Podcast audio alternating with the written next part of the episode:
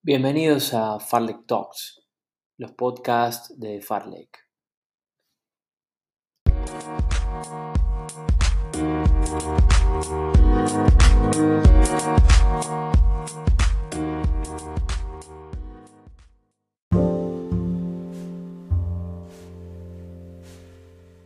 En el episodio de hoy, el número 37, el invitado es Carlos Díaz del Río un corredor chileno de 28 años que, gracias a varios títulos sudamericanos y buenas actuaciones en torneos mayores en la pista, delumbró a nuestro continente en sus primeros años de desarrollo. En este 2021, Díaz del Río se decidió cruzar definitivamente las fronteras para medirse con los mejores, tanto en Estados Unidos como en Europa. Antes de eso, en plena pandemia, representó a Chile en el Mundial de Medio Maratón de Polonia, consiguiendo el récord nacional. Corredor de medio fondo, Carlos ganó este año una prestigiosa carrera de 5.000 metros llanos en la competencia Trials of Miles organizada por Sitius Mag en Nueva York, compitiendo con varios de los mejores atletas del continente. Además, Viene a hacer una gran preparación en Colorado junto al American Distance Project y acaba de competir en gran forma en el cross de Atapuerca, que, según dicen los que saben, es el mejor cross del mundo. Se afianzó en el fondo, coquetea con el medio maratón y se luce en el cross. De ese crecimiento deportivo y personal, del entrenamiento en pandemia, de cómo encara un proceso, de los récords y de mucho más hablamos en un nuevo episodio de Farlek Talks, los podcasts de Farlek. Que disfruten de este episodio. Bienvenidos. Bueno, estamos con Carlos Díaz. Un gustazo tener a Carlos Díaz del Río, atleta chileno, corredor chileno de medio fondo, también ahora de fondo, corredor de cross también, está en plena temporada de cross, un corredor muy versátil, un enorme talento que tenemos en Sudamérica. Tenía muchas ganas de conversar contigo, Carlos, y acá estamos finalmente, vos en España, nosotros acá en Argentina. Bienvenido a Farlek Talks, el podcast de Farlek. ¿Cómo estás? Muy bien, muchas gracias por, por, recibirme. Sí, hace tiempo ya quería conversar, estaba, escuchaba tus podcasts y, era, me parecía muy interesante, como que ya, ya quería participar en esto porque me, me, gustaba la cantidad de información que, podíamos, que se podía transmitir por acá. Bueno, te, te, te agradezco, te, agradezco un montón tus, tus consideraciones, tus valoraciones. Tratamos de hacer lo mejor que podemos en nuestro tiempo libre, ¿no? Y, bueno, y como te decía antes, tenerte en este podcast es un, es un prestigio para, para, para Farlek, para mí en lo personal. Bueno, arrancamos, Carlos, te hago algunas preguntas, ¿te parece? Vamos, vamos. Bueno, bien. Bueno, estás en un, estás en un año con, con, con mucho roce internacional, ¿verdad? Em, siempre fuiste un atleta que compitió afuera en campeonatos sudamericanos, iberoamericanos. Bueno, ganaste cuatro títulos sudamericanos, si no me equivoco. Siempre tuviste, siempre, te fajaste, por así decirlo, con, con atletas internacionales.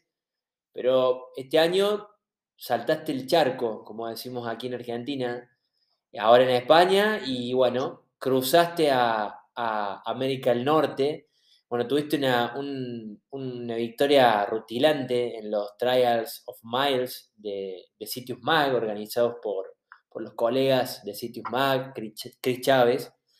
Em, también entrenaste un buen tiempo en Colorado Springs y el fin de semana pasado competiste en Atapuerca, el famoso cross de Atapuerca, que según dicen los que saben, no lo decimos nosotros, es uno de los mejores o el mejor cross del mundo, donde ganó Aaron Kiffle, eh, un atleta de Jerónimo Bravo, creo que sigue con Jerónimo Bravo.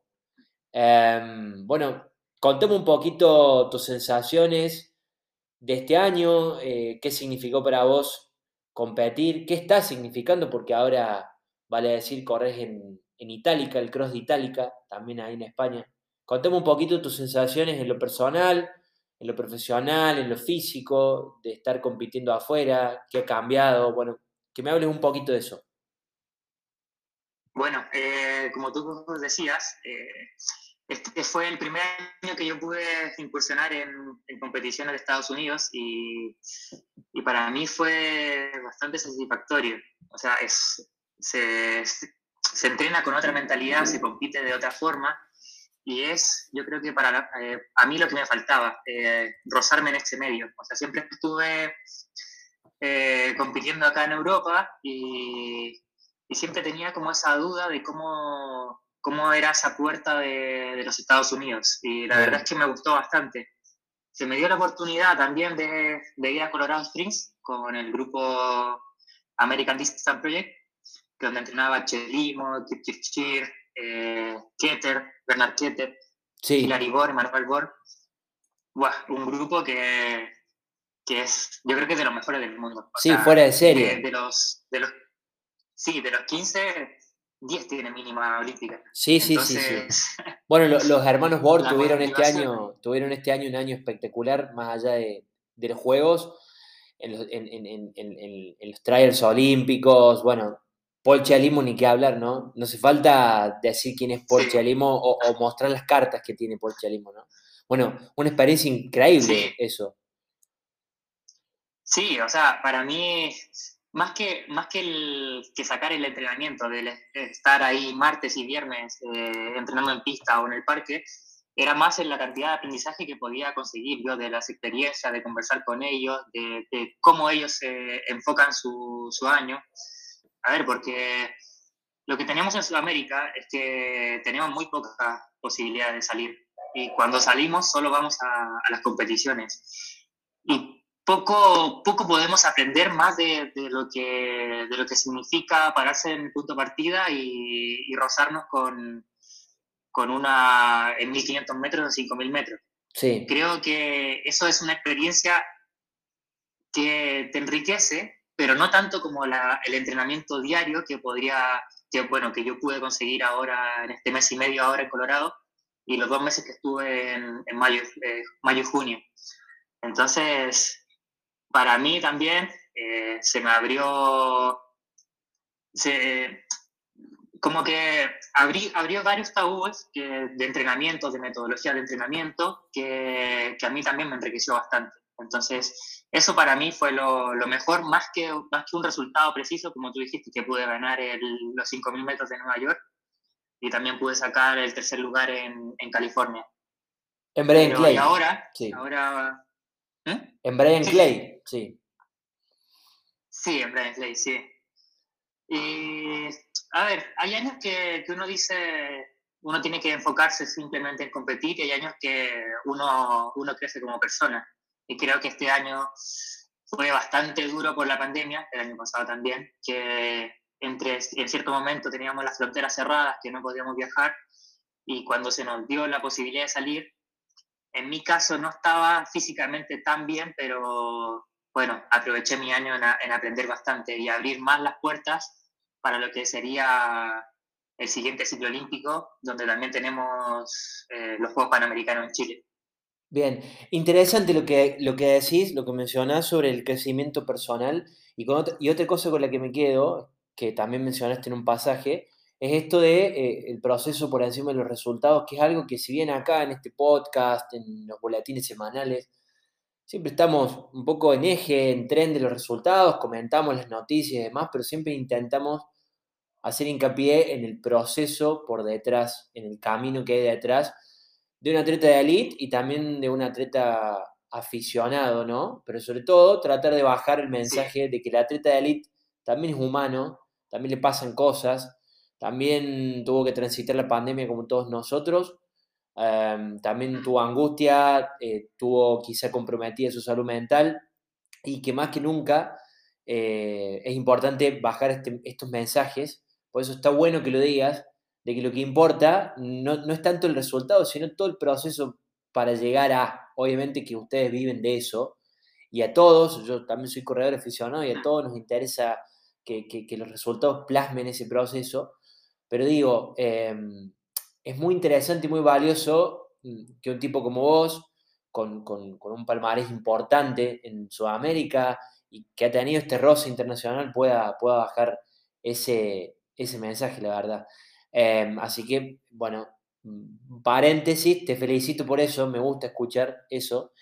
Y, bueno, vamos a volver sobre eso en la próxima pregunta, pero lo, que te quiero preguntar puntualmente, ya que estamos sobre la experiencia en Estados Unidos, también sigo mucho lo que pasa allá y, tengo contactos allá, entonces eh, trato de leer, trato de, meterme y, nunca nada como estar adentro, ¿no? Entonces lo que te quiero preguntar es, es esto, yo veo desde afuera que hay una cultura que es muy buena y muy positiva del entrenamiento en equipo, eh, que se refleja en equipos como, bueno, el American Distance, como Teamman Elite, mm. como el Long Running, eh, que también tiene una iberoamericana, eh, Carmela Cardama. Em, bueno, y otros equipos, ni hablar el, norte de Arizona y bueno, y otros equipos, el Bowerman. Digo, desde adentro es, es así ¿Vos cómo lo viviste? ¿Hay una cultura del trabajo colectivo? ¿La pasan realmente bien? Eh, por lo que se ve desde afuera. Realmente, sí, eh, el, trabajo colectivo, el trabajo colectivo, desde mi punto de vista, eh, se, necesita, se tiene que hacer de dos formas. Una, potenciarte a ti mismo y, otra es también no perder tu, objetivo principal. El trabajo en equipo es necesario sí o sí. pero a ver, tenemos un trabajo en equipo que, por ejemplo, tengo, eh, se tiene aquí en España, que es el, es el respetar unos ritmos, es el, el saber que, que, todos tienen que llegar a, a, una competición principal fuerte.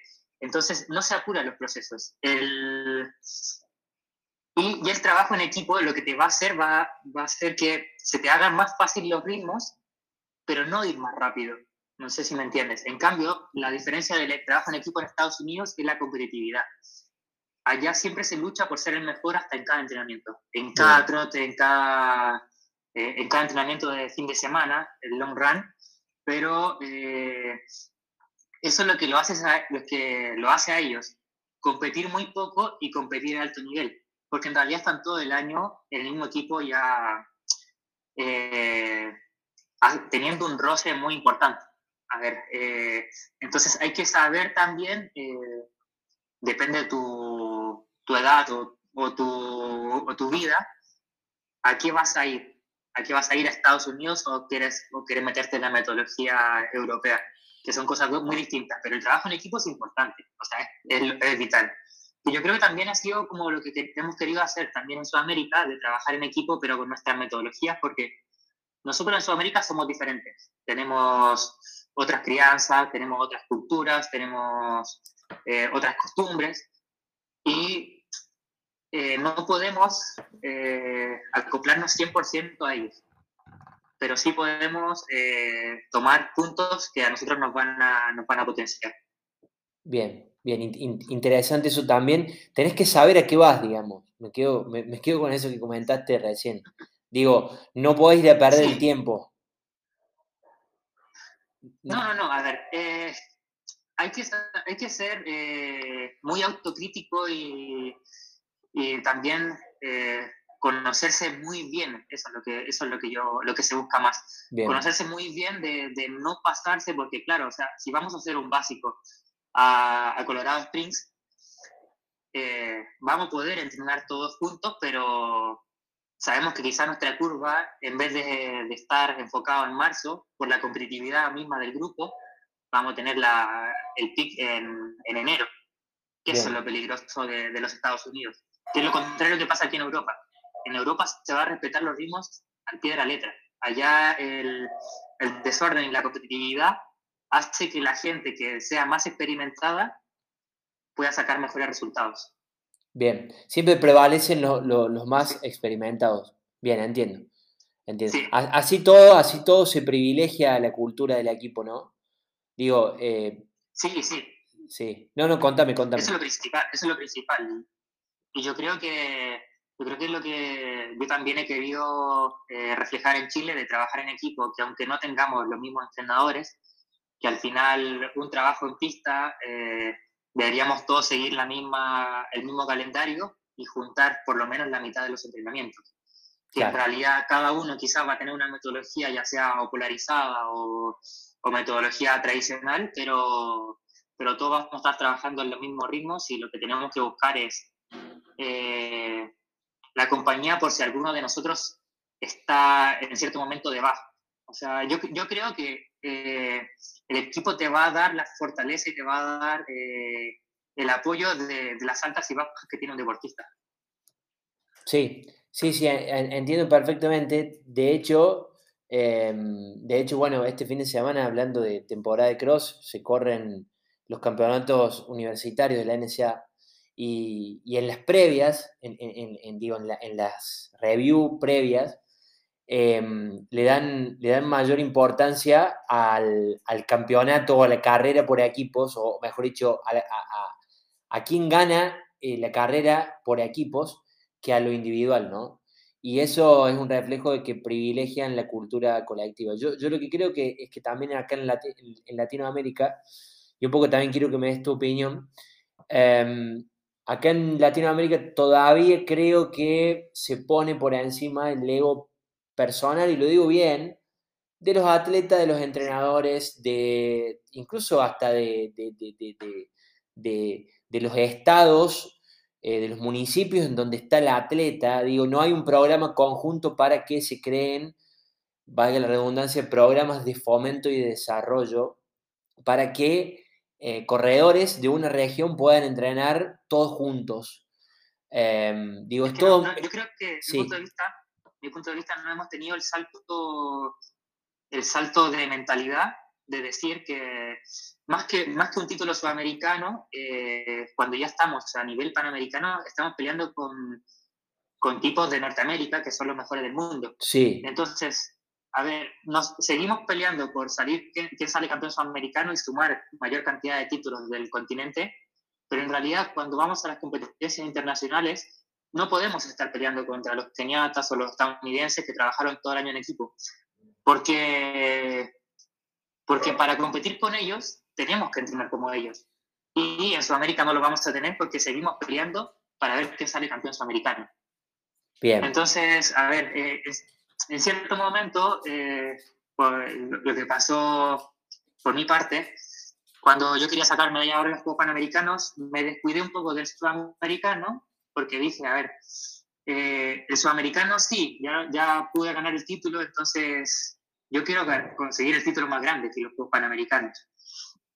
Entonces ahí fue que, que, intenté ir mucho más allá de lo que era de, de, intentar como que hacer los entrenamientos eh, hacia, hacia pelear con los mejores del mundo. Ese, ese es el tema y la diferencia. Bien, bien, se entiende. Perfecto, sí, sí, sí, sí, eh, como, te decía antes, eh, creo que, bueno, ahí dijiste algo que es, no, no, hicimos el salto en cuanto a la mentalidad. Obviamente quitando de, en, del medio, que es un factor importante, te diría determinante, que es lo económico, digo, nuestros, nuestras estructuras no están preparadas quizás de lo económico y eso, eso eh, en el momento de poder fomentar los programas eh, es una barrera. Ahora, también es cierto lo que vos mencionas, que no ha habido ese salto en la, en la, en, la mentalidad, eh, que es un poco esto de, creo, lo que te decía antes, dejar un poco el ego de lado, y lo, y lo digo en el buen sentido, ¿no? todos tenemos nuestro propio ego y allá también lo manejan y allá cuando se trata de competir, y vos lo dijiste, en cada entrenamiento todos quieren ganar. Ahora, em, creo que tuvieron la suficiente sabiduría, humildad de entender que en equipo es mejor, ¿verdad? Y acá por ahí un poco estamos luchando, ¿no? Entre nosotros. Digo, y acá no solamente responsabilizo al atleta, el atleta quizás hasta, es quien menos responsabilidad tiene en todo esto, porque el atleta tiene que ser guiado por un entrenador, por un manager, Em, por un secretario de deporte, no sé.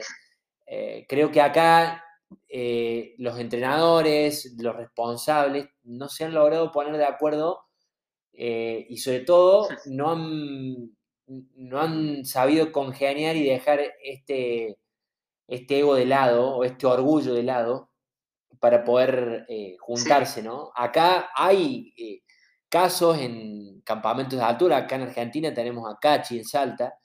Y todo el tiempo hay corredores de gran nivel que están allá haciendo sus campamentos, pero todo de forma muy aislada. Em, quizás se ponen de acuerdo entre ellos, eh, hacen lo que debería hacer quizá el Estado, que es un poco eh, invertir para que puedan ir todos. Y bueno, y, pero no hay programas completos como hay en Europa y en Estados Unidos, ¿verdad? Eh, supongo que el caso de Chile debe ser parecido. Eh, sí, es parecido y creo que también, o sea, todavía estamos peleando los deportistas en Chile o estamos peleando por quién sale campeón nacional y, en realidad eh, no, se están enfocando en, en, los objetivos que son más arriba. O sea, el campeonato nacional es simplemente un paso y no es un objetivo principal, eh, sino que es una competencia preparatoria, que hay que estar bien y todo eso, pero a ver, donde, donde tú tienes que lograr la curva es el campeonato más importante. Y así sucesivamente. Creo que en Sudamérica también no, eh, a nivel de las políticas no, no ha quedado claro que en tu país pueden sacar medallas de oro sudamericanas, pero a ver, intenta, hay que intentar que el deportista vaya y pelee las medallas de campeonatos mundiales y, campeonatos panamericanos. Que, eso no lo van a lograr si aún así se enfocan en las medallas pequeñas que son los sudamericanos. Porque, bueno, vamos a tener el próximo año, por ejemplo, vamos a tener Juegos del Sur, Campeonato Iberoamericano y vamos a tener un Campeonato Mundial. A ver, a las políticas, políticas básicas de Sudamérica van a decir, bueno, te damos, te damos ciertas becas por el del sur, te damos ciertas becas por el iberoamericano, y el mundial, donde sabemos que no vas a llegar muy arriba ni vas a ser finalista mundial, bueno, prioriza el sudamericano, y ese es el error principal, porque en realidad lo único que estamos haciendo es crear un techo y peleando entre nosotros a nivel más bajo. Claro, falta pensar en grande en Latinoamérica. Falta pensar, creer y, y sobre todo darles herramientas a los atletas para que puedan pensar y soñar y trabajar duro en grande. Es como si esto que mencionas es muy interesante, como si un sudamericano o un panamericano fuera el destino final y no parte de una dirección, digamos, ¿no? El, atleta quiere correr, sí, no, de, ahí, por favor. Sí, por ejemplo, veo que, veo que Brasil lo hace bastante, que a los sudamericanos eh, si el atleta está enfocado en, un campeonato mundial, no va a ir a participar en sudamericano, a menos que él quiera, pero ellos tienen claro de que el deportista, eh, si está preparando el campeonato mundial o los Juegos Olímpicos, no lo, no lo hacen ir obligados. En cambio, como lo ve Chile o como lo ven otros países, que ese deportista es una medalla segura en sudamericano, entonces tiene como eh, objetivo principal ir. Claro. Y, bueno, para nosotros hacer una curva eh, dos meses antes del campeonato principal eh, ya empieza a cambiarte la estructura completa del año.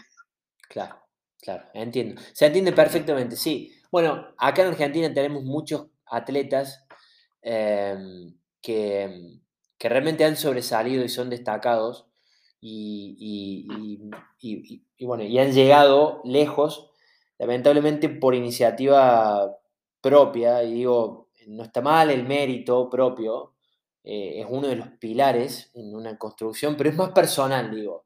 Se han tenido que destacar por su esfuerzo propio y no por este fomento, eh, no sé, que, es algo piramidal en otros países, ¿no? Que baja desde arriba y... Por eso, o sea... Sí.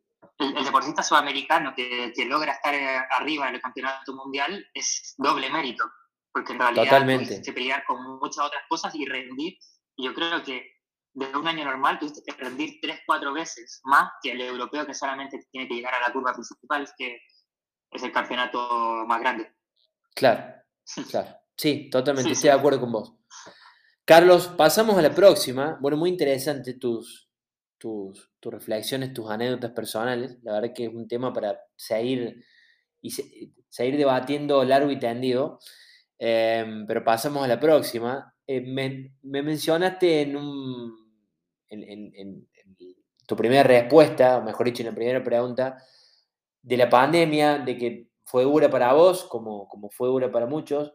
En tu caso personal, ¿cómo te afectó la pandemia? No solamente desde lo competitivo, y ahí quiero que me hagas foco en esto que mencionaste, em, que fue un año este de crecimiento personal. Siempre que uno crece es porque duele algo, o porque tiene que, eh, o porque dolió algo y, tiene que salir adelante uno, y a partir de ahí viene el crecimiento. Siempre a partir del estrés viene el crecimiento, eh, no solamente físico, sino mental también. Bueno, ¿cómo te afectó la pandemia, la cuarentena, eh, las restricciones? ¿Qué enseñanzas te dejó eso en tu vida personal? Contame un poquito.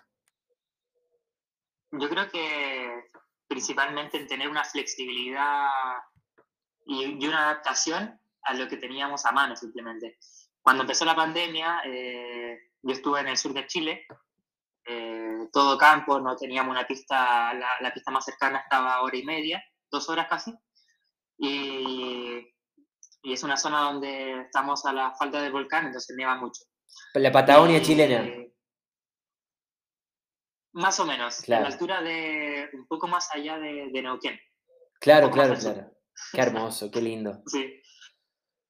Sí, entonces eh, ahí decidimos también preparar el medio maratón, ya que solamente teníamos rutas de calle. Bien. Y creo que fue la mejor decisión, porque pude hacer el récord nacional de, de media maratón ahí en, en Polonia. Y y es una, es una distancia que, solamente la corrido dos veces, pero que me, me, gusta bastante la forma de entrenar y creo que en un futuro ya tengo que hacer el maratón, que, que yo creo que mi, mi objetivo principal para el futuro. Bien. Y, y con, con, relación a eso, eh, también, eh, así, como, así como en marzo del, 2000, del 2020, ya tuvimos que empezar a en noviembre del 2020, en enero del 2021 y así sucesivamente, e ir cambiando, cambiando, cambiando y adaptándose. Creo que a nivel deportivo nos cansamos mucho porque no teníamos la forma de entrenar, pero nos hicimos mucho más fuertes, eh, nos hicimos como más resilientes en el sentido de, de, poder tomar mejores decisiones. Sí, sí, sí, sí. Sí, bueno, vos sabés que dijiste algo ahí, esto de, la, esto, esta capacidad de adaptarse, de, ser flexible, ¿no? Eh, me parece que mm. si, hay un patrón que podemos eh, extraer de la experiencia personal de los atletas y en general del mundo, porque en, cada trabajo uno lo ha tenido que hacer, pero digo, puntualmente en, los atletas, con, cada uno y con cada una de los que he hablado, eh, me han comentado eso, creo que no ha habido atleta o corredor o corredora en el mundo que haya podido ejecutar eh, su plan a la perfección, digo, ¿no? Entonces, si hay un patrón, o si hay, mejor dicho, em, eh, fortalezas que podemos destacar a partir de la pandemia, creo que una es esa, es la capacidad de, adaptarse, de ser flexible, ¿no? De no luchar contra, contra, contra algo inevitable que, que escapaba al, al control de uno, ¿verdad? Y otra cosa que destacó es... Sí, no, por favor, continúa. Sí, yo, yo, creo que todos tuvimos que apostar por, una, por un camino que en realidad... Eh, porque yo creo que solamente todos teníamos solo una oportunidad de clasificar a los Juegos Olímpicos el año pasado. Clasificaron los que tomaron la mejor decisión o quizás eh, le aceptaron la decisión, pero en realidad todos tuvimos igual de mal eh, y todos tuvimos que tomar una decisión, yo creo que quizás alguno de volver a una prueba como Bruno, volver a la prueba del 1500, yo me aposté por el 5000, que tampoco se, a mí no se me dio muy bien el año pasado, por, por lo mismo por el entrenamiento y todo, pero todos tuvimos que apostar en cierto momento y confiar en la decisión y, y ir más hasta el final. Entiendo, sí, sí, sí, lo dieron todo. La, la, verdad que, la verdad que esto, esto a modo personal, bueno, este podcast está cargado de, opiniones personales también y está bueno que sea así. Pero digo, esto desde la fibra más íntima, eh, a mí me emocionó mucho porque además soy amigo de muchos de los atletas, o mejor dicho, tengo una buena relación. Eh, lo mencionaste el Bocha, a Fede Bruno ahí, y, creo que tu caso fue igual. Con vos he hablado poco, pero, pero, pero bueno, ya tenemos esta confianza de estar hablando ahora. Y, creo que lo dieron todo. La, verdad que verlo a Bruno eh, dándolo todo hasta el final, corriendo en una serie más lenta en España para tratar de buscar hasta el final la marca, quedarse afuera por ranking, por, un puesto en el ranking, dejar atrás su familia para ir en búsqueda de eso, eh, la verdad que para mí fue emocionante porque además lo conozco, soy amigo suyo y, la verdad que fue emocionante y, seguramente fue, fue tu caso también, ¿no? Y lo diste todo hasta el final y la verdad es que, em, y esto, digo, no es ser políticamente correcto, lo digo eh, de, verdad porque lo siento. Todos los que buscaron marca hasta el final y que tenían reales chances de ir a Tokio, creo que se merecían estar en esos juegos. Digo, si hubiese habido la posibilidad de hacer un decreto de necesidad y urgencia del COI, la verdad es que ustedes se merecían estar. Eh, ese esos juegos deberían haber sido abiertos para todos, no sé, las, mínimas deberían haber sido más, más flexibles, deberían haber, intervenido alguien. Perdón, me apasiona el tema, pero digo, debería haber intervenido alguien para que esas mínimas se flexibilizaran, porque la verdad es que ustedes se merecían estar. Y lo digo de verdad con... Sí, creo que... Sí. Sí, o sea, creo que, que por ese lado también es como... es una suerte de azar, porque, a ver, o, podíamos volver cada uno a la prueba más antigua que la, que la, que uno tenía experiencia, o intentar también debutar en pruebas que, que, que quizás uno se tenía fe, pero, pero, pero era su primera vez. O sea, yo veía el caso de Iván González, que también lo aplaudo. Sí, espectacular. para el maratón ya. Él, debutó en maratón. Sí. Entonces él apostó también, tal cual, igual que yo, apostaron todo por el todo en una, de un, en una carrera. Sí. Entonces uno empieza ahí a decir, bueno, a él le resultó, eh, bueno, ojalá que a mí también me resulte y todo, pero, pero todos íbamos viendo cómo, comparados cómo íbamos avanzando los caminos en cada uno la prueba que, que decidió pero esa, la, pandemia nos afectó bastante y, simplemente fue una, una suerte de azar. Esto del azar, bueno, ya hay un componente ahí que no, no se puede, otra vez, esto de no poder controlar y que al final, siempre al final de los casos termina incidiendo el azar, porque las condiciones estaban, tanto para Iván González, que finalmente fue, que la verdad es que es un animal, porque sin, correr maratón y habiendo corrido pista toda su vida, debutó, le fue bien. Tu caso también quedaste cerca. Eh, bueno, Bruno también quedó a un puesto. Em, y todo eso se definió más por hacer. Digo, no es que Iván González, digo, eh, las comparaciones son odiosas, pero ya que lo, mencionamos, Iván, a quien le mandamos un saludo, hemos charlado con él en varias oportunidades. Eh, no es que Iván no se haya preparado, todo lo contrario. Pero digo, son fichas eh, que se juegan, es all y bueno, unos fueron, otros no, llegaron por poco. Pero, pero, y este es el mensaje que, un poco me interesa eh, recalcar, em, más allá de los resultados, más allá de haber estado o no en los juegos, porque después en los juegos, viste cómo es. En la primera serie te corren el 5000 como corrieron a a 13 cortitos, eh, creo que corrieron la serie, y te quedaste afuera de la final, ¿viste? Y te volvés a tu casa, o sea, digo, pasa rápido. Eh, o a los 1500 también. Eh, más, allá del más allá del resultado, si fueron o no fueron, lo que importa es que eso haya dado una herramienta de crecimiento personal en múltiples aspectos, desde lo físico y desde lo personal. De nuevo, valga la redundancia. Mm. Eh, en el caso de, Bruno, volver a su primer amor, que fueron los 1500 metros.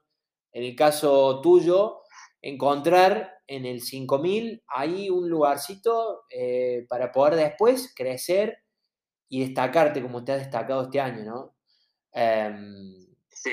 Digo, ganaste una carrera en Nueva York, eh, que sabemos la vidriera que es Nueva York y que está, estuvo organizada por Sitius Mag, y sabemos que Sitius Mag es uno de los sitios más influyentes de la comunidad del running en todo el mundo y puntualmente en Estados Unidos, ¿no? Em, eso y otras cuestiones. Eh, en el camino, el debut, eh, no el debut, pero sí tu performance en el medio maratón en Polonia, que hiciste una hora, una hora 1.32, me parece que hiciste ahí. Em, sí, sí, una hora 1.32. Claro, digo, más allá del resultado, creciste un montón. Este año creciste un montón y estoy seguro que, que, que lo estás plasmando en realidad porque tus competencias afuera así lo demuestran y lo vas a seguir plasmando en lo que viene, ¿no? Em, sí, sí, o sea, a ver, ahora tenemos que, ya lo tomamos como un año de, de, aprendizaje y por lo mismo ya el próximo año tenemos que empezar a plasmarlo todo nuevamente en el entrenamiento, definirnos en una prueba. Vamos a, vamos a hacer la prueba de los 5.000 y 10.000 metros para casi todos los campeonatos, entonces ya con todo el aprendizaje hacia atrás, entrenamientos quedaron, entrenamientos buenos quedaron. Eh, meses, eh, meses y periodos de, carga y descarga quedaron, entonces el aprendizaje estuvo. Lo que no estuvo o lo que faltó fueron la, las oportunidades de carreras o, o, quizás por ahí que justo se nos cerraron fronteras, entonces quizás afinaste para una carrera y, y no tuviste la oportunidad y, y, a esperar tres semanas más para poder correr ya se te fue la forma. Bien. Entonces, a ver, por, por lo mismo, eh, el entrenamiento que tuvimos el año pasado fue genial y de eso es lo que donde sacamos el mayor aprendizaje. Bien, bueno, igual eso tiene otro costado, ¿no? Eh, quiero que me, que, que, que me, lo cuentes también. Tiene otro costado que es el hecho de no haber competido tan regularmente o, o tan frecuentemente, o según un calendario preestablecido. Eso quizás también, digo, porque lo he hablado con otros atletas, también eso los relajó un poco y eso les permitió que cuando eh, corrieran pudieran correr bien, ¿no? estar descansados, más descansados. ¿A vos eso, vos eso lo notaste o no? ¿O hubieses preferido vos tener un calendario mucho más exigente del que tuvieron? ¿Lo notaste eso, la falta de competencia no, un poco? Me, me pasó todo lo contrario. Ah. Me pasó todo lo contrario. Eh, nosotros estábamos buscando carreras, buscando porque hicimos la preparación después del medio maratón, empezamos a buscar eh, la pista cubierta, que eran los 3.000 metros, e hicimos todo un buen periodo para para afinar al mes de enero y febrero. Y justamente la primera semana de enero estábamos en el aeropuerto y nos cerraron justo el, la frontera con Europa. Sí. Y, y, ahí se nos fueron dos meses de preparación a, a, apostar para la pista cubierta, se nos fueron, se nos fue la preparación. Y desde ahí, haber hecho una curva para ahora nuevamente, no, no saber qué marca realmente podías haber hecho, empezar a transformar todo para el 5000, pero sin tener claro cuándo se podía correr. Claro. Eh, que aquí también incluso consideramos correr en, en Argentina y a última hora eh, los atletas ya, ya, no podían entrar, ¿no? ya no podían salir más atletas chilenos hacia Argentina y tampoco pude ir a competir el Grand Prix. Qué locura. La, de Concepción sí. del Uruguay. La verdad que fue una, sí. sí la verdad que fue una locura. Fue una, bueno, nosotros estuvimos con, con, con con mi pareja que es fotógrafa, estuvimos cubriendo eh, los Grand Prix de Concepción y la verdad que lo que vivimos en ese Grand Prix fue muy emotivo, pero no, ni siquiera nosotros que estamos afuera de todo esto pudimos estar ajenos a la locura que se vivió por esto de entrar al último momento, no saber si salían, si no salían, las cuarentenas, los protocolos y demás. La verdad es que, eh, digo, no vamos a entrar en una cuestión sanitaria en este podcast porque no sabemos además. Eh, hay gente que sabe mucho de eso, pero la verdad es que hubo, hubo decisiones que, que, que, que se tomaron eh, más en, en, en, función de, un, de cuestiones meramente políticas o demagógicas eh, que, racionales, ¿no? Y, y fue, fueron meses de locura. Claro, lo que estoy pensando es que en tu caso fue diferente porque vos quizás sí ya tenías todo preestablecido y, y vos ya estabas, ya estabas seteado estaba, estaba seteado con, con, tu equipo para poder competir esas carreras y se te cancelaban en el último momento, ¿no? Eh, de haber sido muy sí, duro sí, para también, vos. O sea, por eso mismo. Claro. Eh, pasó que, bueno, cuando ya teníamos la curva hecha para enero-febrero, empezamos a transformar todo hacia el 5000 y las carreras en Chile se empezaron a cancelar también nuevamente eh, no dejaron viajar a Argentina y lo primero que me dicen es, eh, intenta salir ahora de Chile porque van a cerrar de nuevo las fronteras. Entonces claro. ahí tuve que agarrar las maletas, irme a Estados Unidos y no saber nuevamente cuándo volver a Chile porque si yo volvía al país me hacían 15 días de cuarentena. Claro. Obligatoria, en un hotel. Entonces, era, era el tema de tener que agarrar mi maleta y no saber si no saber eh, para cuándo más podía volver.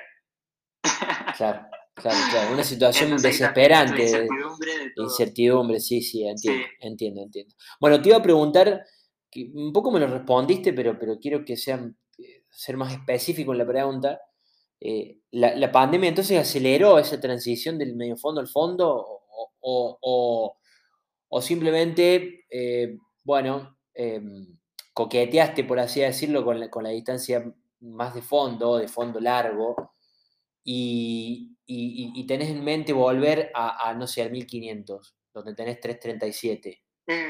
O, crees que te quedas acá? No, no, a ver, el, Sí, sí. El, es que el medio maratón, que lo hice por primera vez en el 2018, sí. Eh, me gustó bastante la preparación. Nuestra forma de entrenamiento también eh, son bastantes kilómetros, eh, bastante zona de, de umbral, entonces nos va muy bien el medio maratón. O sea, mucha diferencia de entrenamiento no tenemos que hacer en un periodo básico. Bien, ahí te voy a preguntar de eso más adelante. Me gusta, sí. sí, me gusta bastante la distancia. Bien. Y, yo hace rato creo que ya cumplí mi, mi, proceso de, de, 1500. No es que no vaya a correr, pero tampoco lo voy a preparar. O sea, va, a ser simplemente ser una prueba, una prueba de, para, para sacarme quizás de la mente tanto correr 5000 correr un fin de semana un 1500 una prueba rápido, pero no prepararlo. Que una prueba complementaria, pasa a ser de la prueba principal que era, pasa a ser una prueba complementaria que además es la base en la pirámide de entrenamiento, ¿no? Digo, si, si mejoras el 1500, después mejoras todo. Entonces, claro, me imagino que no lo vas a abandonar. Sí, entonces por eso, o sea, sí, mi, mi, objetivo principal es intentar ya atacar los récords de Chile de 5.000 y 10.000, que, que es como la máxima aspiración que voy a tener el próximo año. Ajá. Y para eso va a ser el primer objetivo de nosotros. Bien. Me el quedo 0805 y el, el 1322. Bien, me, quedo ahí y ya que estamos te pregunto, vení más adelante, pero te lo pregunto ahora. Bueno, el año pasado conseguiste el récord nacional en medio maratón, si no me equivoco. Fue, así, esa, esa hora 1.32 fue récord nacional. Tenés el récord nacional en 1500, en 3000 metros. Em, bueno, me acabas de responder un poco que vas a ir a buscar el récord nacional de 5000 metros. Más allá de, eso, que, que creo que, por tus tiempos tranquilamente lo puedes hacer el año próximo. Em, ¿Cómo te sentís con, eso de hacer récords para las próximas generaciones? Digo, ¿te das cuenta de que ustedes, y digo ustedes porque acá hablo del gremio de corredores, son un espejo para las próximas generaciones? Eh, a veces te, salís un poquito del, frenesí que implica competir y, tratar de ser el mejor, tratar de estar a la altura, para verle esa importancia para los demás. Eh, ¿Cómo ves a las generaciones que siguen en Chile para seguir bajando esos récords? Sí, a ver, eh, hace poco me batieron el récord de, de 1500 de menores, que yo lo tenía con 355 y el chileno lo dejó en 3.49 creo. Y, a ver, yo creo que eso también te da, te da, eh, te da para, para, decir que las cosas se están haciendo bien en el país en cierta, de cierta forma, porque nos vamos superando eh, categoría por categoría. Y, y, creo que de eso mismo hay que empezar a rescatar las cosas buenas, ya sea desde mi generación eh, para la siguiente generación también que no vamos a hacer lo mismo, porque claro, eh, muchas, muchas cosas cambian. La metodología cambia, la ciencia del deporte, la tecnología a nivel de zapatillas, sí. todo cambia. Entonces, el que una persona haya hecho un récord significa que pasó una barrera no tanto genética, sino que hizo cosas nuevas para que todos los tiempos se, se renovaran. A ver, porque si uno se pone a pensar, el, el récord anterior chileno era 3.39, yo pude dejarlo en 3.37, tuvimos que, tuvimos que cambiar o tuvimos que entrenar muy diferente al, a esa época que la hizo Pablo Esquella, que, que fue el récord de Chile. Entonces, de esas mismas cosas que yo hice, quizás al siguiente récord de Chile van a tomar aprendizaje, pero no van a hacer lo mismo. Y esto es, eso es lo interesante de, la, de, los nuevos récords, de cómo lo vamos batiendo, porque en realidad lo único que vamos haciendo es renovar, eh, es renovarnos en cada aspecto. Creo que las ciencias del deporte en estos momentos son, son muy importantes y, creo que es lo que también eh, lleva, eh, era, yo creo que el pie de la mesa que estaba acogiendo en, en Sudamérica. Claro, claro. Sí, nunca ha habido, nunca ha habido en la historia del deporte probablemente tantos datos a mano, tanta evidencia clara sobre un montón de cuestiones. También hay falsa información, hay fake news también por todos lados, en todos los aspectos. Pero, pero digo, nunca ha habido tanta, tanta evidencia concreta de los sistemas de entrenamiento, de la ciencia del deporte, de la tecnología e innovación en, indumentaria. Y la verdad es que eso eh, no puede ser mejor. Digo, no, no. Creo que no, no, debe haber nadie que esté en contra de, eso, ¿no? Y, me parece que, como, decís vos, está bueno porque em, ya yendo a una cuestión más personal, quizá ustedes conectan con la relevancia que tienen como, como deportistas, cuando ven que jóvenes que vienen detrás eh, les bajan los récords nacionales o, tienen buenas actuaciones o los superan. Eh, me parece que eso también les da perspectiva de, la importancia del trabajo de ustedes, ¿no? Que por ahí, insisto, y esto no lo digo a modo de crítica, lo digo a modo de observación, uno ve que, que los deportistas y que los atletas en este caso están muy inmersos en su mundo, en su, en su, en su reloj, en, sus, en su Strava, en, su, en, sus viajes, bueno, y, bueno, al final del día se trata un poco de, de, reflejar y de enseñar valores. Eh, creo que el deporte es la herramienta eh, más fiel y más honesta en la vida para poder enseñar valores. Y, y bueno, quizás eso les sirve a ustedes para conectar, ver que otros pibes, como decimos acá en Argentina, vienen por atrás y, les bajan sus récords y demás, ¿no? Eh, sí, o sea, porque también eh, nosotros como, como deportistas, bueno, ya tengo 28 años, he cometido muchos errores en, el entrenamiento. Y, yo espero que los nuevos deportistas no los cometan. Entonces, eso es lo que hay que dejar como generación, que, que vayan por un camino más seguro y si acaso van a querer experimentar otras formas de entrenamiento, que no, no repitan los mismos errores, sino que vayan por un camino nuevo. Ya sea si van a querer atacar, o sea, si van a querer eh, pensar en el entrenamiento por más kilometraje o por más, eh, por más otra intensidad, eh, que prueben, que está bien, o sea, todo es prueba y error, pero pero que, no, que, que ya yo demostrar mis datos, por ejemplo, de, los 14 años que llevo como corriendo, mostrar mis 14 datos y vayan por el camino de, por un camino nuevo. Bien. Muy interesante porque, eso. Porque es lo que yo conversábamos con, con los entrenadores acá.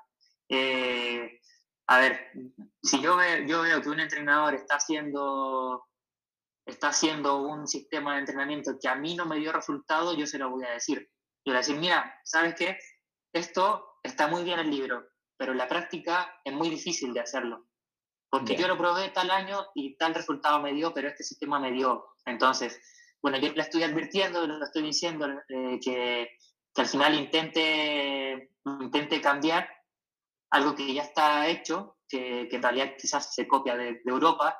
En Europa tienen otra, otras culturas, otra, otras capacidades que en Sudamérica no sirven. Bien. Entonces, a, eso, es lo que vamos. Que, el aprendizaje tiene que ser libre. Sí. Qué importante, ¿no? Qué importante lo que estás diciendo porque, porque, porque, mm, bueno, de eso se trata, ¿no? No quería preguntártelo tan, tan, con, tanta vehemencia, con tanto ahínco a eso puntualmente, pero digo, no, digo, no quería preguntarte, che, compartís esto, compartís aquello, porque bueno, eh, hay corredores que, son mucho más, eh, mucho más, eh, no sé cómo decirlo, celosos a la hora de compartir y, bueno, está bien, no está mal, cada uno, viste, hace lo que quiere con la información, pero digo, está bueno esto que mencionas, que, puedas compartir, no sé, con, con los chicos, con los entrenadores, que cuentes tu experiencia, que cuentes tu rodaje, porque eso hace a... Sí, Seis, seis, por favor. Sí, a ver, lo que, lo que yo digo, lo que yo he dicho siempre, que, que al final eh, uno no tiene que ser egoísta con los conocimientos. O sea, si nosotros queremos crecer como sociedad eh, o queremos crecer como, como deportistas, ir más allá, bueno, también, también va a la mentalidad.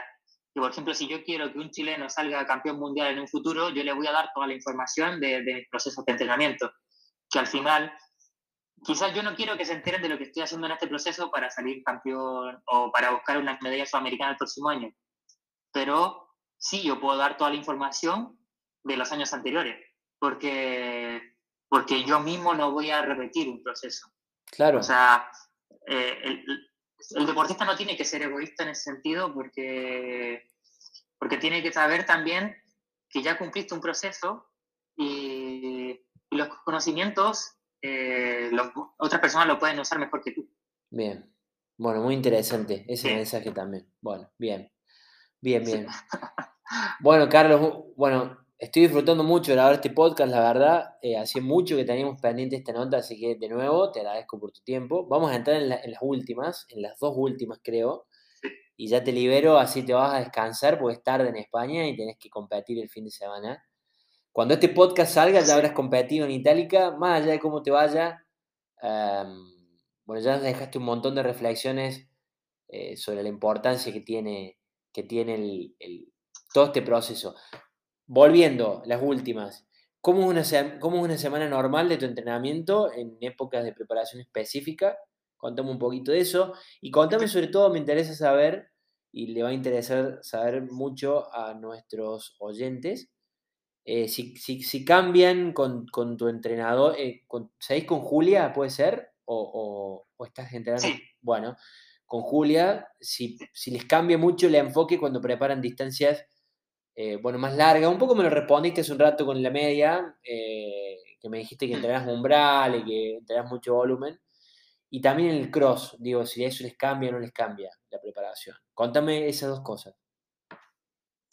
Eh, a ver, nosotros, nosotros buscamos competiciones con relación a la, a la forma de entrenamiento que vamos haciendo. Entonces, por lo mismo, ahora sí, si hicimos un periodo de mucho kilometraje, estamos ahora transformando todo esto hacia el cross, pero no significa que, que yo prepare precisamente un cross. O sea, no, nunca descargué. Estos, estas semanas aún así se sigue doblando de lunes a sábado y en vez de hacer un entrenamiento fuerte el sábado, se hace el domingo. Y así sucesivamente. Espectacular, entendido. Eh, sí. Sí, nosotros, hacemos eh, tres trabajos específicos a la semana. Eh, uno, de, uno en cada ritmo de carrera, ya sea uno, uno umbral, eh, una, un, otro día ritmo de potencia y otro, otro día ritmo de velocidad. Y lo importante en la época específica es que, es que intentamos hacer todos los trotes mucho más rápidos.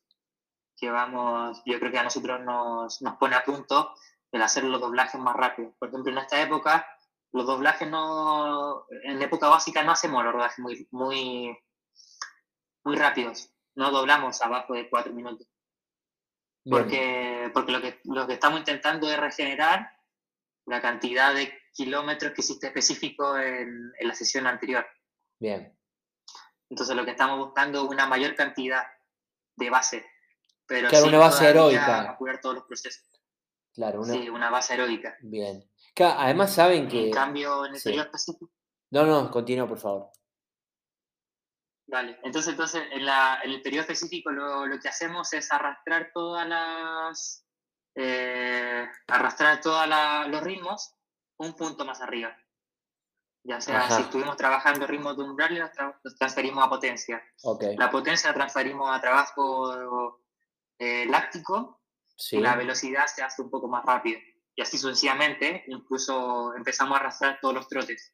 Si antes no superábamos los 4 minutos, y ahora sí vamos a intentar doblar a 3.50, 3.40. Bien, está clarísimo. ¿Qué volumen de kilómetros semanales manejas para ponerle un número? Eh, ponemos un número. Eh, a ver, eh, intentamos en específico hacer 165, tocar un 170 por ahí pero no más de 170 porque ya en realidad igual somos más flexibles, intentamos, moverla, intentamos movernos más rápido, pero si, si no puedes, haces menos. pero hay que moverlos rápido. Ok. Por ejemplo, si en la tarde tienes que hacer 10 kilómetros y, y solo alcanzaste a hacer 8 porque los últimos 12 te iban a ir sobre 4, haces 8. Hasta donde puedas moverlos rápido. Bien, bien, entendido, comprendido perfectamente. Comprendido perfectamente. Además, además que me imagino que sabes que después en competencia vas a rendir, vas a, o sea, tu velocidad, tu, tu potencia, más allá de trabajar, obviamente, de, lo necesario de elaborar la potencia, saben ustedes, ya se conocen, ella, ella, tu entrenadora, te conoce, vos te conoces tu cuerpo y sabes que vas a competir fuerte. Entonces por ahí está bueno eso que mencionas, que, que, le den relevancia a la parte heroica. Hace, unos días leí una nota que la compartí en mi boletín semanal de, Molly Seidel, eh, que junto con John Green, su entrenador, hablaban un poco de eso, de, que hacen foco en, aumentar la base heroica por sobre la calidad en periodos que no son tan específicos. Y bueno, básicamente se hartan de hacer kilómetros, se harta de hacer kilómetros y no. Y sus días de rodaje son realmente de un rodaje para ella, obviamente, un rodaje más o menos suave, sobre todo los segundos turnos. Em, y eso es interesante y es interesante que también lo, lo, cuentes vos porque por ahí, viste, estamos en una era donde, donde, donde los chicos y las chicas creen que hay que correr siempre rápido, ¿me entendés? Que, que, que, no hay tiempo para regenerar, que no hay tiempo para descansar, que, hay que correr siempre rápido. Viste, que, no sé, si vos, eh, bueno, en tu caso, corres en 13.30 los 5.000 metros y bueno, eh, en tus rodajes tenés que rodar siempre a 3.30 o a 3.20, ¿viste? Y no podés rodar nunca 4 o 4.10. Y la verdad es que está muy lejos de, eso. Está muy lejos de eso. Incluso como que acortamos, acortamos los ritmos de, trabajo rápido, de trabajo fuerte. Porque, a ver, en este periodo, en estos dos meses, quizás nunca, nunca toqué un ritmo más rápido de, de 2.55, 2.52. No toqué un, un, un, mil más rápido que eso. Ah, mira. Pero claro, la cantidad de trabajo que, que sumábamos entre 3.10 y, 2, y 3.0, ahí era la diferencia. Claro. A ver, intentábamos hacer eh, en Estados Unidos, llegábamos a hacer todos los viernes un 10.000, en altura hacemos un 10.000 en 31, en 31.10. Claro. Claro, claro, entendido, perfectamente. sí. Sí, entonces era una capacidad aeróbica muy grande, pero, pero sabíamos que para, aguantar esa, esa forma no, no, deberíamos, no debíamos buscar correr más rápido, porque si no nos íbamos a poner a punto. Claro, sí, y correr el riesgo de romperte. correr rápido, pero no es la época. Claro, y correr el riesgo de romperte, básicamente. Sí, es así. Eh, o, de, más que nada, más que nada, nosotros estamos preparados para correr rápido. Eh, todo, toda la gente. Pero es el, es el ponerte a punto. O sea, el error del, del deportista, que en Sudamérica también pasa mucho, que nosotros tenemos muy buen clima desde noviembre, diciembre, enero, febrero, y, y, en esa época intentamos correr rápido porque sabemos que llegando a marzo, abril ya nos toca mal clima y no vamos a poder arrastrar ritmos tan rápido. Y, y, lo que pasa en Chile es que llega muy bien a, a, a los campeonatos de marzo y cuando son los campeonatos sudamericanos en junio, ya no hay curva que te aguante. Claro, entiendo, sí. Sí. Se entiende, se entiende. Muy interesante, Carlos. Sí, entonces hay que, hay, que tener muy claro, hay que tener muy claro de dividir el año, de saber que de aquí a aquí eh, vamos a, no me puedo pasar de tal ritmo. Eso, eso lo dividimos bastante. Eh, lo dividimos que de aquí a aquí, de, por ejemplo, de, de septiembre, octubre, noviembre, no vamos a pasar de 2.55 al 1000. No vamos a ir más rápido. Y no vamos a hacer un trote más rápido de 3.40. Aunque se pueda, no se va a hacer. Bien. Si se puede hacer más, se va a hacer más, pero a la misma intensidad. Bien. Bueno, muchas gracias por compartir todo esto con nosotros. La verdad es que es muy interesante eh, saber y conocer casos testimoniales de ustedes. Em, porque bueno, insisto, hay, hay, hay, mitos dando vuelta y tabúes y, y, y, y, para decir que son verdades de perogrullo, ¿viste? Que hay que correr siempre rápido y que, y que ustedes están todo el día, como decimos acá en, Córdoba, en Argentina, cagándose palos, ¿viste? Entrenando duro todos los días y la verdad es que no hay cuerpo que aguante, ¿no? Más allá de que, como decís vos, ustedes están preparados, tienen un, tienen un umbral del dolor que, que, se entiende que es mucho mayor al de la media de la población, incluso en un buen estado físico, ¿no? Em, así que bueno, te agradezco de nuevo por, por, por, compartir. Y bueno, estás haciendo honor a lo que contaste antes, que es esto de compartir tus datos y demás, la verdad es que es muy interesante para, para va a ser muy interesante para quienes nos, nos, nos escuchen, tanto corredores aficionados como atletas, como entrenadores también. Estoy muy contento de contarles que durante este mes acompaña a nuestro podcast Cosi Sport, una de las mejores marcas deportivas de Argentina en el rubro ciclismo y triatlón, pero que también tiene accesorios para otras disciplinas, entre ellas el running. Estoy seguro de que muchos de los que escuchan este podcast también pedalean y, ¿por qué no? También se atrevieron o les gustaría probarse en el triatlón.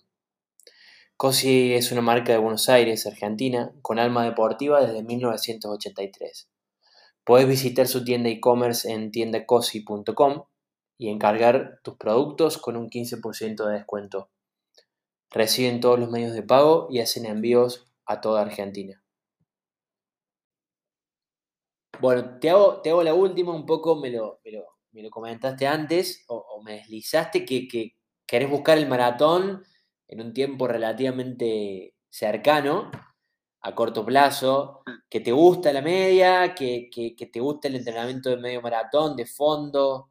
Tuviste una gran experiencia en Polonia, corriste en una hora 30 y, en una hora 1.32.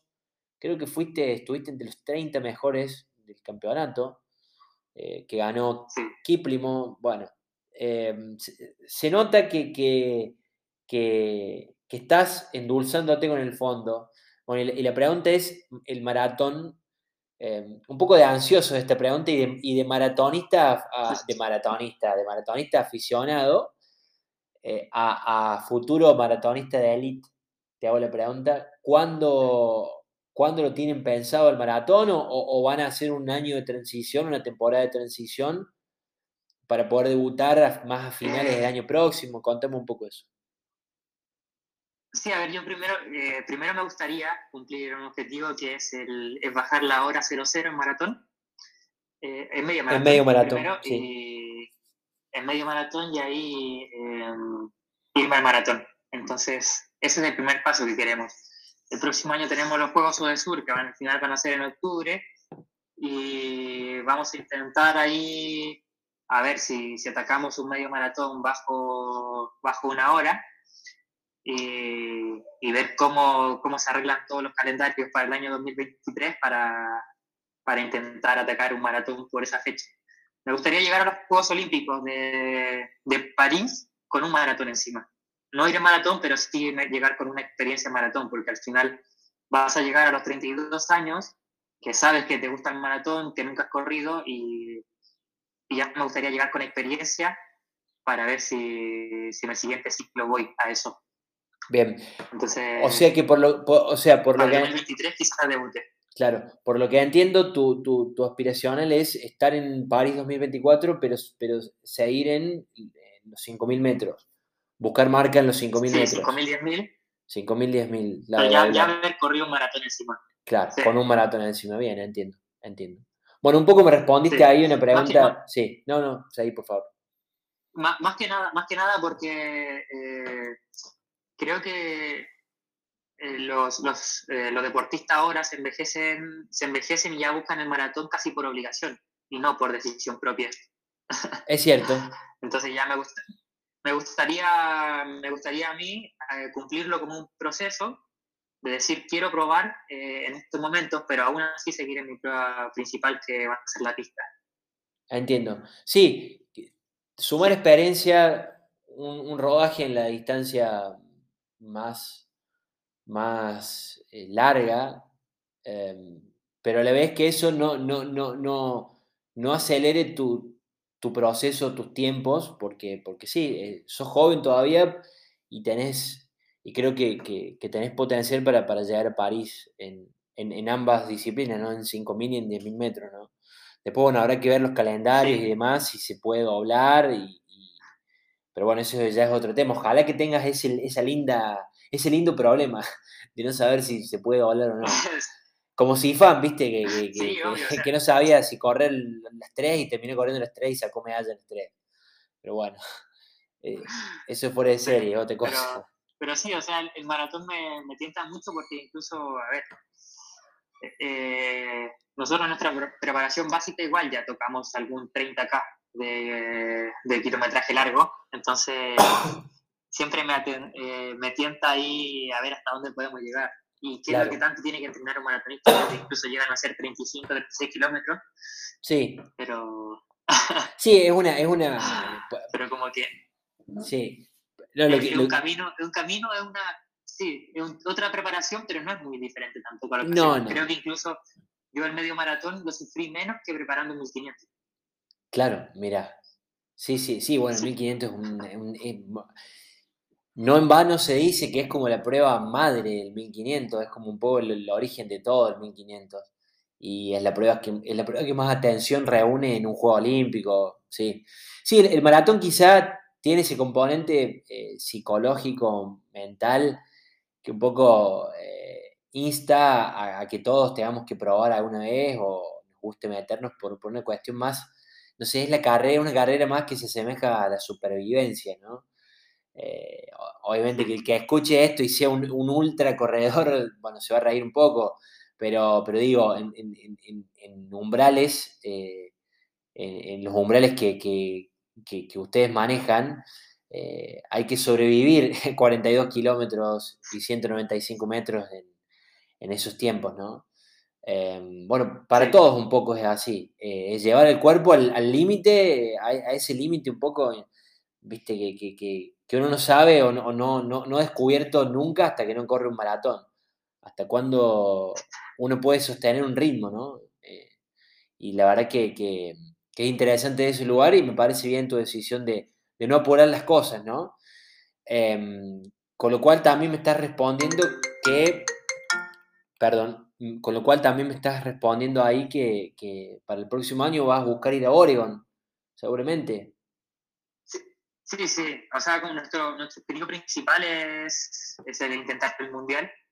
Eh, ya la prueba de 5.000, sí o sí. Eh, ya intentar hacer un año sin contratiempos, preparar bien pista cubierta 3.000 y, hacer una temporada perfecta sin lesiones. Yo creo que lo principal para nosotros ya es cuidarnos de las lesiones, no estar tan al límite y, eso es lo que vamos a buscar también.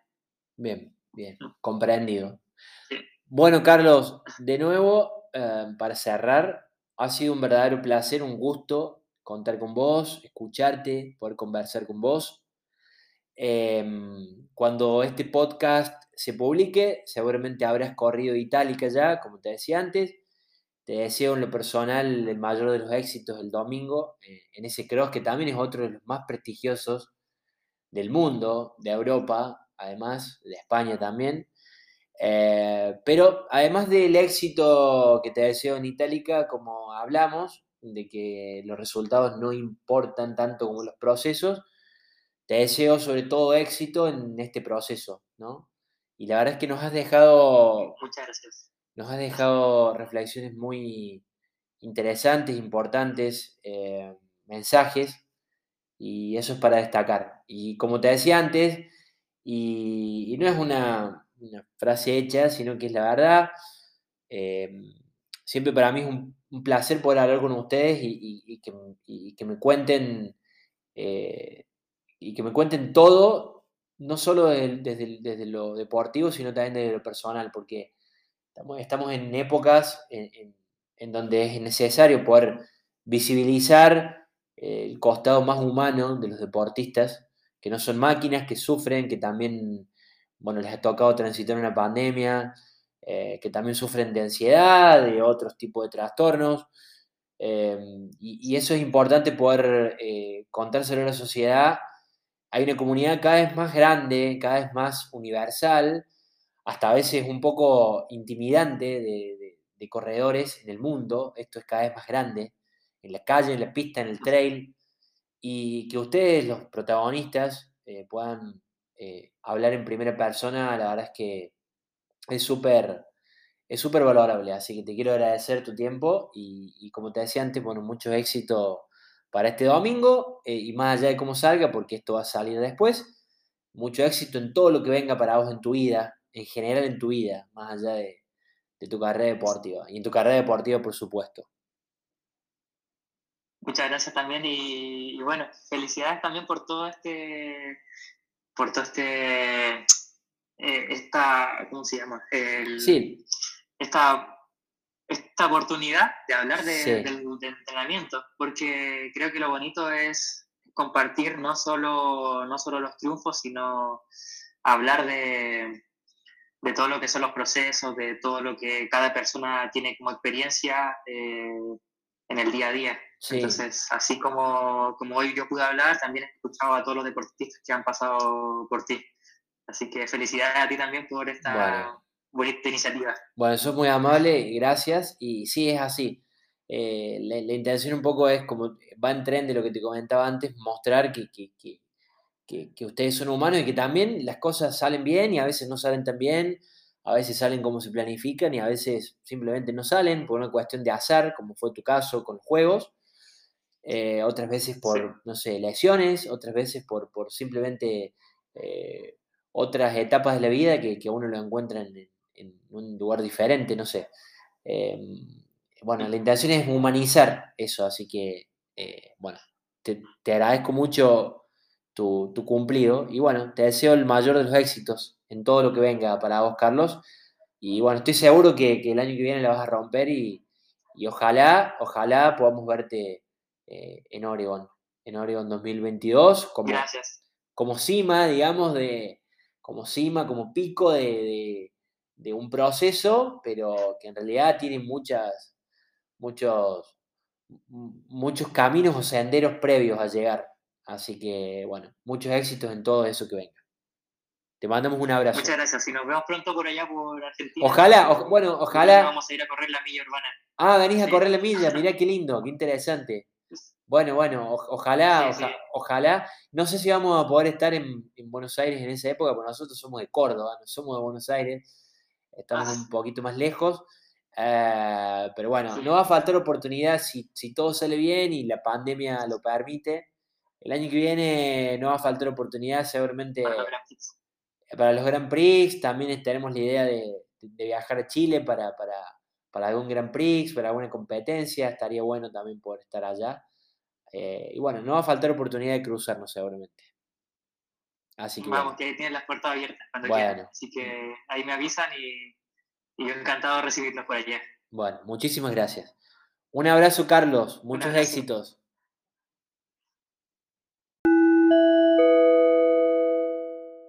Estos fueron The Farlek Talks. Muchas gracias por escucharnos. No se olviden que pueden seguirnos en nuestras redes sociales, en Instagram de Farlek, en Twitter de Farlek-oc y también pueden visitar nuestra página web www.de-farlek.com. Hasta pronto y muchas gracias.